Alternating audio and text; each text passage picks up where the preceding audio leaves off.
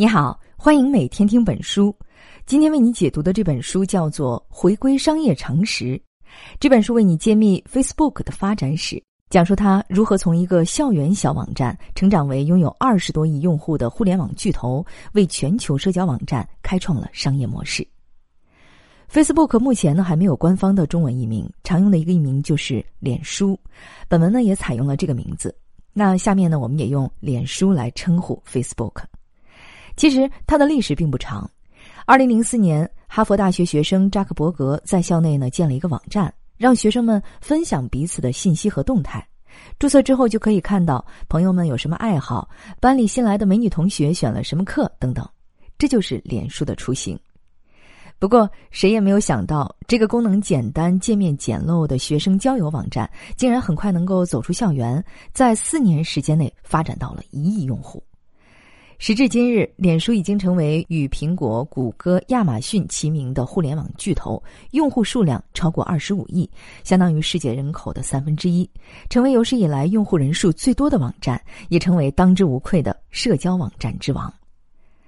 全球顶尖的几大互联网巨头中，微软靠软件起家，苹果呢做产品，谷歌做搜索，亚马逊靠电商起家，发展史和商业模式看上去都比较清晰。研究这些公司的书也很多，而相比之下，主打社交的脸书却显得有点神秘。如何长久保持对用户的吸引力？如何战胜竞争对手？如何靠广告这个有点传统的业务挣大钱？这些都很值得关注。但是，研究脸书的著作并不多，对它的发展史和商业模式的介绍也不完整。那我们今天要讲的这本书，要解决的就是这些问题。本书的作者是麦克霍夫林格，他曾经长期担任脸书公司的营销总监，亲身参与了很多经营管理和决策过程。对于揭秘脸书来说，他是非常合适的人选。本书的中文译名叫做《回归商业常识》，是因为脸书商业模式背后的成功秘诀虽然有它创新和独到的地方，但是呢，它归根结底还是体现了一种普遍的商业常识。也就是说，先找准企业为用户创造的核心价值，然后呢，围绕核心价值充分释放优势，获取市场份额，实现快速发展，最后再将核心价值转化为收入。因此，脸书的成功不仅引领了社交领域的潮流，而且对各行各业都有借鉴意义。那下面呢，我们分三个方面一起来分享这本书的精华内容。第一。脸书如何为用户创造核心价值？第二，脸书如何围绕核心价值实现快速发展？第三，脸书如何挣钱？先来说第一个方面，来看一看脸书的核心价值，这也是商业模式中最重要的部分。脸书之所以能够成长为覆盖数十亿人的互联网巨头，在很大程度上呢，就是因为它能够为数十亿人创造价值，满足需求。那脸书所创造的核心价值究竟是什么呢？对于这个问题，脸书创始人扎克伯格自己说：“脸书存在的意义就是要让世界更加开放，人们互相连通。”在他看来，脸书从当初哈佛校内的一个简单的个人网站，发展成今天的规模，始终没有脱离对这个意义的追求。这就是脸书的使命。正是因为有着这种强烈的使命感。在脸书成立两年后，雅虎出十亿美元收购，却被扎克伯格拒绝了。说实话，当时的脸书用户只有八九百万人，年收入只有两千万美元，这十亿美元的报价看上去真的是很诱人的。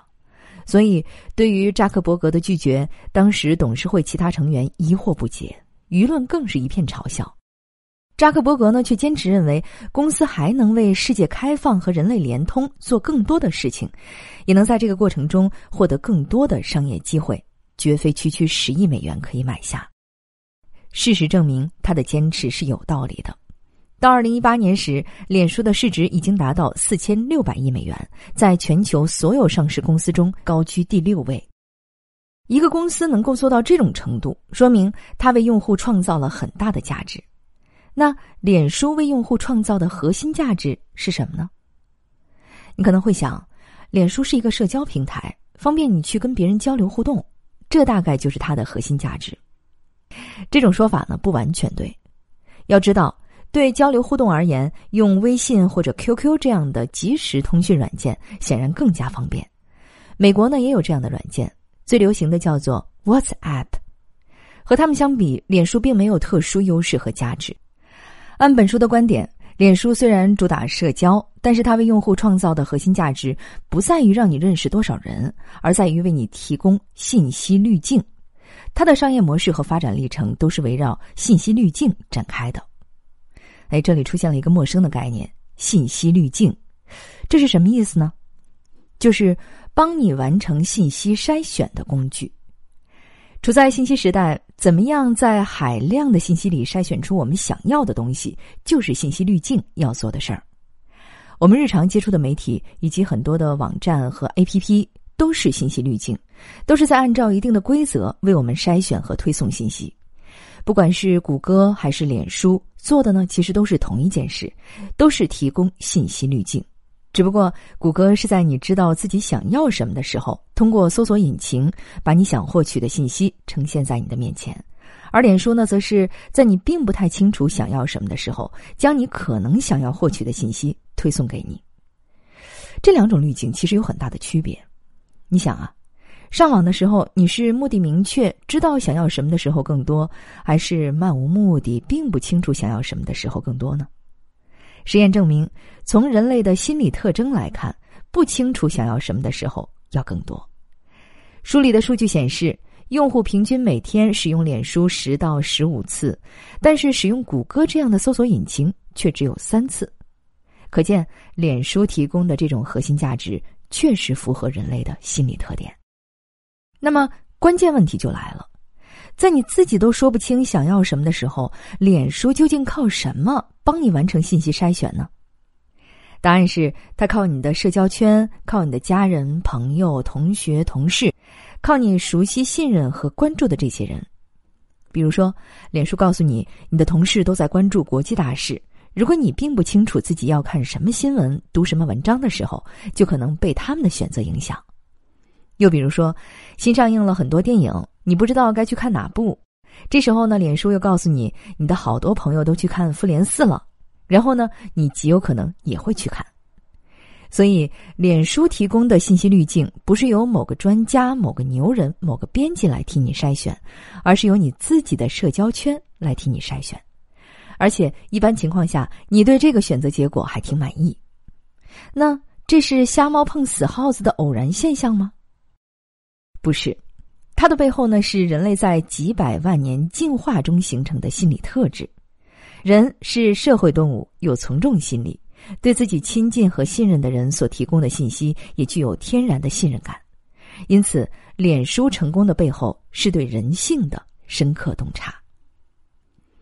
当然，对脸书这样一家公司来说，光弄清楚自己的核心价值是什么。这是不够的，还需要通过具体的产品把这种价值传递给用户。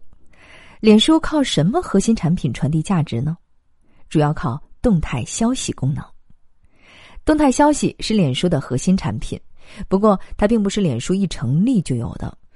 在创立初期，脸书用户在网站上的主要行为是随意点击他人的个人资料。这种点击呢，可能对你和他人相互了解、建立关联有好处，但是不会形成真正的信息滤镜。而且，这种点击非常依赖用户的主动和热情，而用户的热情总会有消退的时候。这样一来呢，网站就很难让用户产生长期的粘性。在这种情况下，二零零六年，脸书开发了动态消息产品。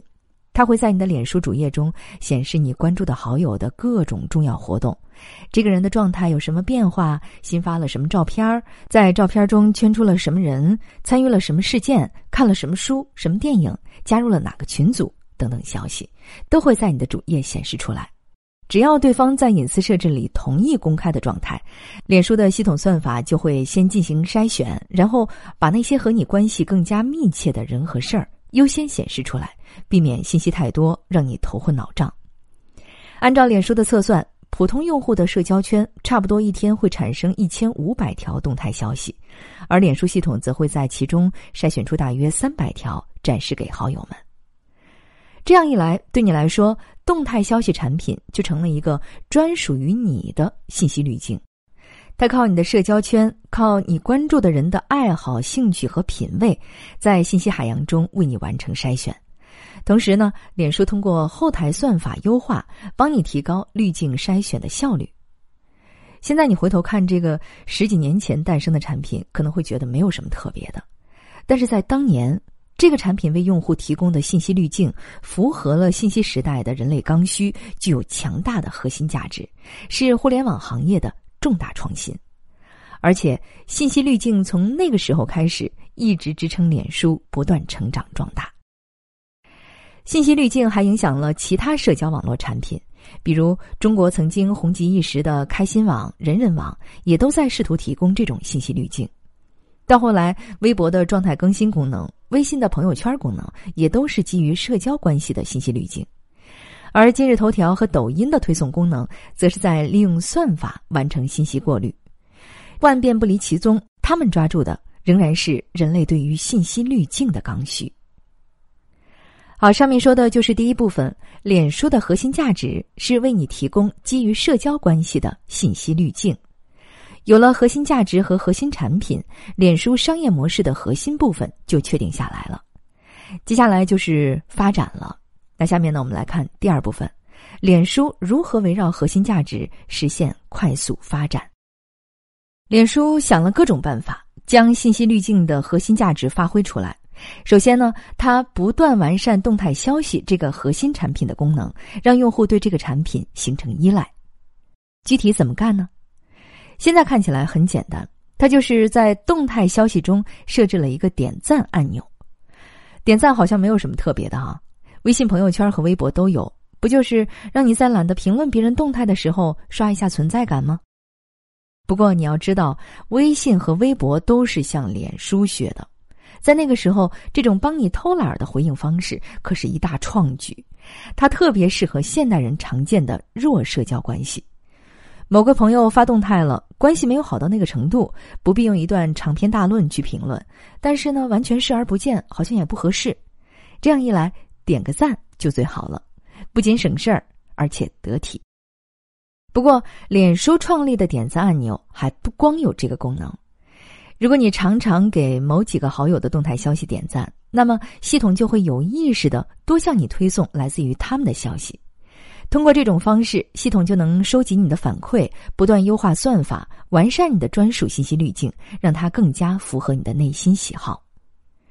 在点赞按钮的基础上，脸书又提供了表情符号功能。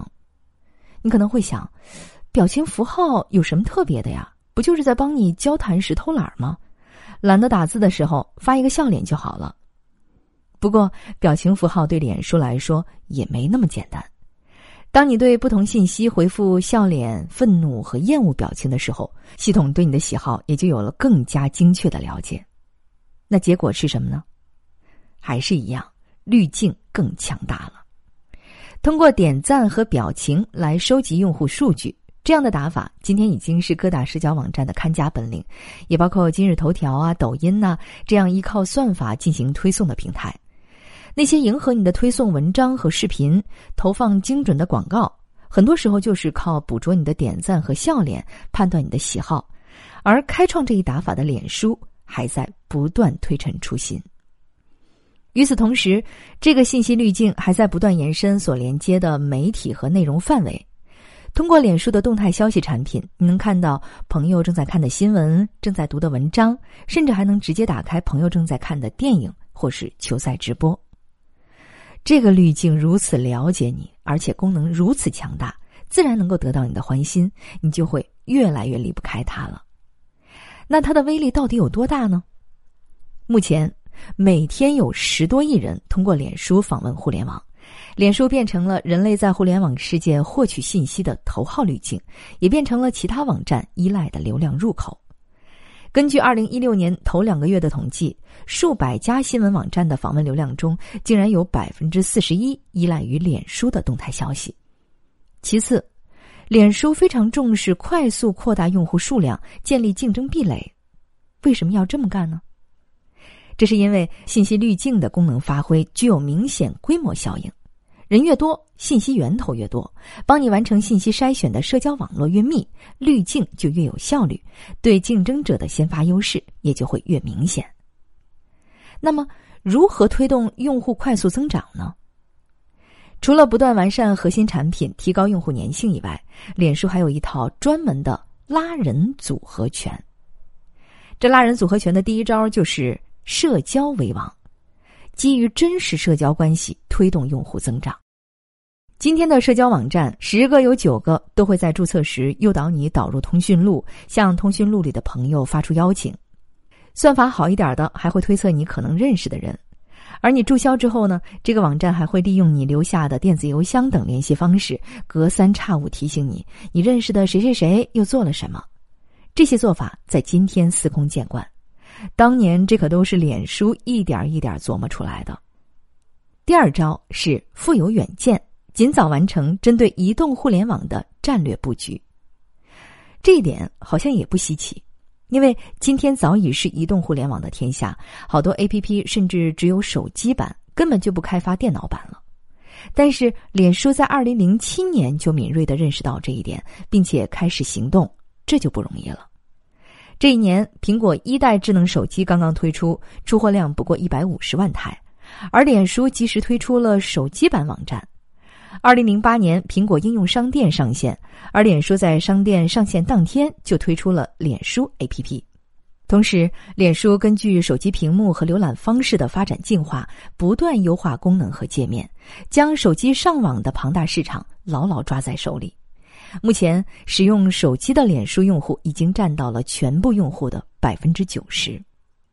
第三招是因地制宜，在网速不佳、硬件落后的国家推出精简版本，在上网昂贵的国家推出上脸书送流量服务，甚至帮助穷国建设网络设施，为穷国上脸书创造条件。你能想象吗？为了卖车给你，帮你修一条路，脸书还真就这么干了。在二零一六年，扎克伯格与埃隆·马斯克合作发射卫星，为撒哈拉以南的十四个非洲国家提供网络信号。这些国家共有六点七亿人口，而网络设施呢覆盖不足。脸书预计，通过改善设施，将有可能增加三亿用户。当然，有人认为这些面向穷国的做法很多是缺少商业价值的。但是，他们确实有利于脸书不断扩大用户数量，特别是在发达国家发展饱和、增长停滞的时候，能够带动用户数量的第二波增长。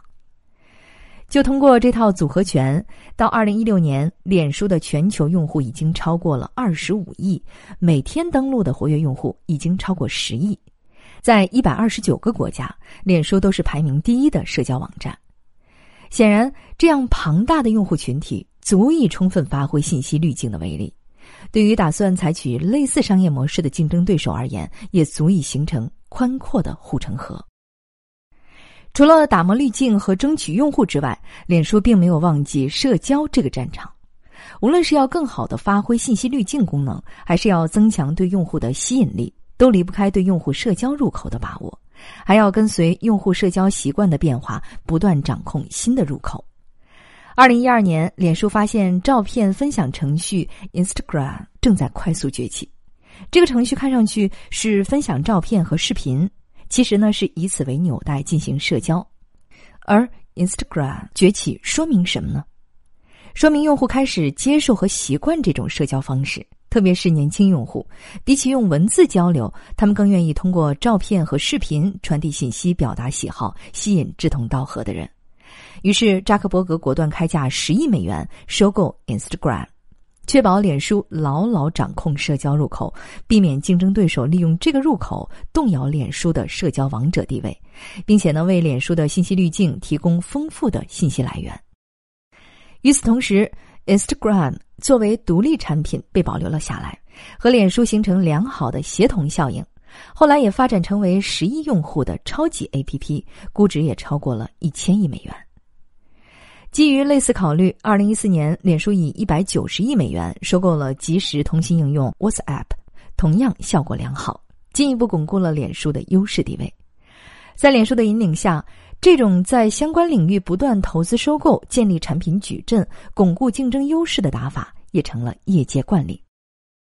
通过这一系列的努力，目前呢，脸书用户已经超过了二十五亿，其中光月度活跃用户就有二十三亿，相当于全球接近一半的网民每月都在使用脸书，而且用户对脸书提供的信息滤镜已经产生了明显的依赖性。以美国网民为例，他们每天使用脸书产品的平均时间几乎长达一个小时，相当于全部上网时间的四分之一。脸书已经是当之无愧的王者。好，上面就是第二部分的内容。脸书将信息滤镜的核心价值发挥到了极致，实现了快速发展。除了传递核心价值、抢占市场份额之外，对商业模式而言，还有一个问题很重要：如何将市场份额转化为收入呢？在互联网领域，赔本赚吆喝、一直靠融资书写的例子可不少，但脸书并不是这样，它拥有非常成熟的收入模式。下面呢，我们就进入第三部分。来看一看脸书怎么挣钱。你可能会说，要看脸书怎么挣钱，那还不简单？看看它的收入来源不就可以了吗？嗯，这确实是一个很好的切入点。以二零一七年为例，脸书全年收入四百零六亿美元，而其中的广告收入竟然达到了三百九十九亿美元，占比超过百分之九十八。显然，脸书挣钱不是靠别的，就是靠广告。网站靠广告挣钱并不算稀奇，在互联网发展的早期，广告几乎是唯一可行的挣钱方式。对脸书这样的社交网站来说更是如此。只不过，很多社交网站早就开始另辟蹊径，靠会员费啊、增值服务啊、在线游戏啊、电商啊等等新方式获得收入。但是，脸书呢，却依然守着广告，而且他把广告生意越做越大。在全球线上广告市场，竟然占据了五分之一的市场份额，可以说把广告做到了极致。那为什么脸书能够将广告做到极致呢？主要是因为他找到了将广告变成有效内容，让用户愿意接受的方法。想想看，对脸书来说，借助动态消息这样的信息滤镜，将广告内容掺杂进入，向用户推送，看上去简单，做起来却一点都不简单。假如你是脸书用户，对你来说，动态消息向你推送的家人朋友信息是你自己想要的信息，你会自然接受。但是广告信息却是一种明显有目的的信息，你多半呢会带着某种戒心，并不会把它当成有效内容。那如何将这两种截然不同的信息融合起来呢？如果不解决这个问题，强行在动态信息里塞广告，就有可能赔了夫人又折兵。一方面广告塞了也没人看，另一方面呢会害得滤镜失去用户信任，那就太可怕了。那脸书找到的方法是什么呢？首先，脸书将投放广告的企业变成社交网络的一份子，企业和个人用户一样分享自己的照片和动态，于是，在你面前，来自企业的广告信息和来自家人朋友的信息在形式上已经没有分别了。这可以最大限度的减少你对广告信息的戒心。其次，脸书对广告制作要求很高，精心制作的广告本身就会产生观赏快感和审美价值，显然更有助于被用户接纳，减少用户反感。不过，最关键的一步还是脸书有能力基于自身掌握的海量用户数据，帮助企业精确圈定广告的投放范围。设想一下，同样一条皮卡车广告。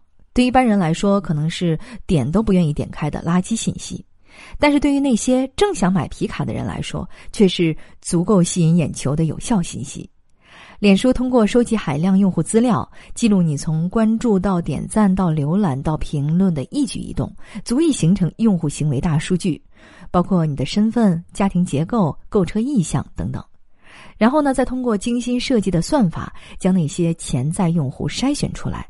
帮助皮卡企业精准投放广告，这样的精准投放是所有广告主梦寐以求的。它不仅能够提高广告的点开率，提高广告效果，还能避免传统广告漫天撒网，浪费金钱。咱们还是拿皮卡为例啊，全美国潜在用户大概有七百万。皮卡公司如果购买超级碗比赛的电视广告，相当于要为全部一点一五亿观众付费，其中绝大多数投入都是浪费。而如果购买脸书广告，浪费可能不会超过百分之十。基于大数据，脸书开发了一种叫做“相似用户定向”的技术。如果针对某个目标群体的广告产生了效果，那这个技术就能够自动寻找和这个群体相似的用户，为下一次广告投放做好准备。所以在脸书的后台，每一个用户身上其实呢都被贴满了适合某某某产品的广告标签。那贴好标签之后怎么办呢？脸书另有一个绝妙设计，他把向特定用户推送消息的交流机会拿出来，在广告商中进行竞价拍卖。这几百万人是皮卡的潜在购买者。那好，请几大皮卡公司竞价拍卖，价高者得到向这几百万人推送动态消息的权利。除了竞价之外，竞买者推送消息的反馈情况也会成为修正因素。如果你以往的广告效果好，用户参与度和响应度高，那你可以得到折扣。这还是为了让广告变成用户可以接受的有效内容。通过这套将广告变成有效内容的打法，大家实现了共赢：广告商实现了精准投放，用户得到了对他们来说可能还有点用的信息，脸书得到了巨额收入，同时并没有牺牲掉信息滤镜。目前，脸书在数字广告市场所占份额已达两成，广告仍将是脸书的首要收入来源。好，到这里，这本书的主要内容就为你介绍的差不多了。最后呢，我们来简单回顾一下这本书的三方面重点。第一，脸书的核心价值主要是为用户提供基于社交关系的信息滤镜，传递价值主要靠动态消息这个核心产品。第二。脸书围绕核心价值不断打磨产品，争取用户，同时牢牢掌控社交入口，将核心价值发挥到极致，实现快速发展，成为了社交王者。第三，脸书将卖广告做到了极致，通过掌握用户数据，精准投放广告，脸书实现了广告推送与内容推送的融合，让广告变成了有效的内容。最后呢，补充一点关于脸书所面临挑战的思考。脸书在发展过程中经历了多次挑战，迄今为止都能成功过关。例如，谷歌曾经杀入社交领域，但是被脸书借助用户规模的先发优势击退了。目前，脸书虽然如日中天，却一直保持忧患意识，为将来可能出现的挑战未雨绸缪。手机屏幕可能被虚拟现实设备取代，所以要通过收购相关公司进行预先布局。现有市场的用户增长可能趋于极限，所以要积极关注那些尚未进入或是基础设施仍然落后的潜在市场。不过，对脸书的未来而言，最大的隐患还是隐私问题。脸书的信息滤镜也好，广告推送也好，都高度依赖于对用户大数据的掌握。而脸书规模越大，人们就越会担心它泄露隐私数据，或者是滥用数据牟利。二零一八年，媒体透露，脸书在没有得到用户授权的情况下，将五千万用户的个人数据用于美国总统选战，以至于扎克伯格被迫到美国国会接受四十四名国会议员的马拉松式质询。关于脸书安全漏洞的指责更是层出不穷。目前风波虽然暂时平息，但是在未来的日子里，隐私问题仍将挑战脸书的前途和命运。好，以上就是这本书的精华内容。你还可以点击音频下方的文稿查收全文和脑图。恭喜你又听完了一本书。